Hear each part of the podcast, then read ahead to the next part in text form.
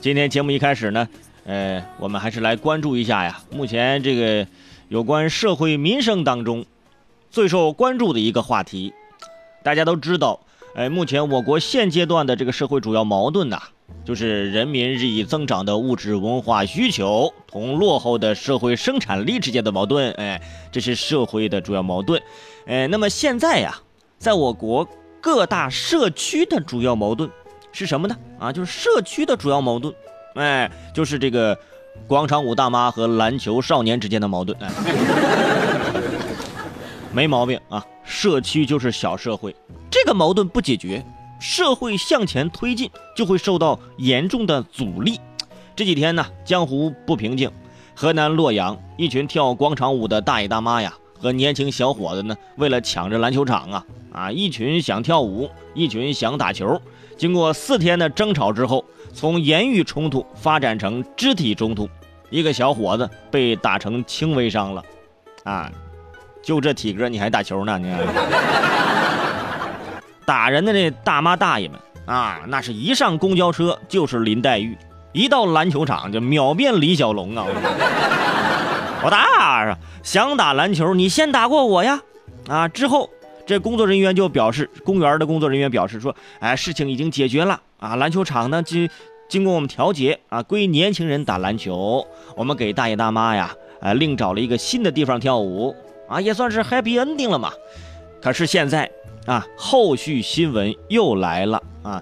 虽然公园已经是另找了新的跳舞的地方给大妈和大爷，但是大妈说了嘛，依然要去篮球场跳舞。”理由非常的简单，因为公园新给找的地方啊，没有这篮球场的这个地平，啊，这不中啊！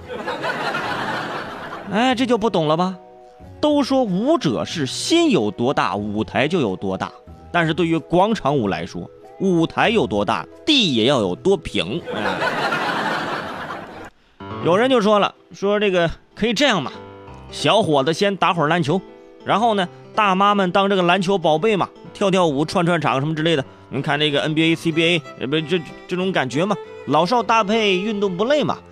可是事实上，啊，是小伙子们开始打篮球之后啊，大妈们以慢慢占据的方式就自然过渡而来。之后呢，年轻人也服气了，说：“大妈这样吧，要不咱一人一半行不行？一半一半。”哼，不中，哎。一半哪够我们跳啊？是不是？就扇子打开都都排不排不了一排，不行啊！你看最近这段时间的关于这个广场舞大妈占用篮球场跳广场舞的新闻，那是持续在发酵啊，不断有后续的新闻出现。呃，在朋友圈呢，大家也都都在转发啊，都说呀，呃，在我们每个人的成长过程当中呢，都会有很多大妈。在默默无闻、任劳任怨、兢兢业业的给我们设置着各种障碍。大家想一想，小时候我们上学坐公交车，你要给大妈让座；高中的时候、大学的时候，哎，打篮球，大妈占你篮球场子；到了工作、结婚了，大妈的一句话：“你有房吗？”哎，你就娶不到她女儿。大妈目前已经成为一种恐怖的存在，而“大妈”这个词儿呢，已然带有一点贬义的这样的一个含义。每个女人都有一个成长进化的过程，在四五十岁这个时期呀，非常的关键。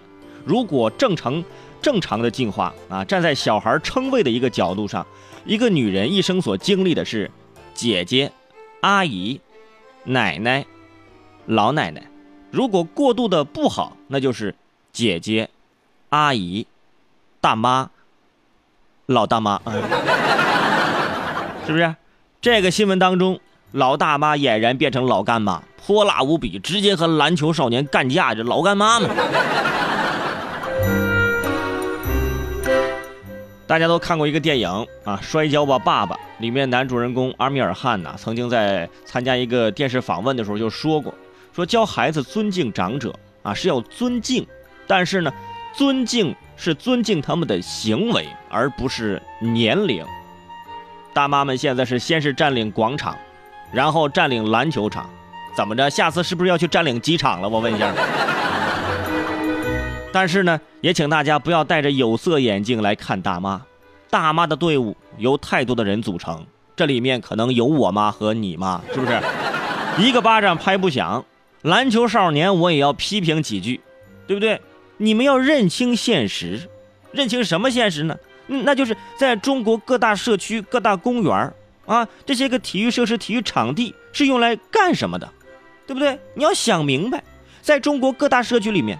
乒乓球台那是用来摘菜的，社区的篮球场那是让大家跳舞散步的，中国学校的足球场那是用来举行开学典礼、广播体操和学生搬着凳子期末考试的。打球、踢球、打篮球，这只是他们的次要功能嘛，是吧？这点社会现实你们还不明白吗？年轻人有权打球，老年人也有权跳舞。所以呀，这就暴露出什么呢？场地短缺的尴尬现实啊！当城市地标建筑频现，留给公众锻炼的场所又在哪里呢？我们这些体育运动的场地，什么时候能够真正发挥他们的作用呢？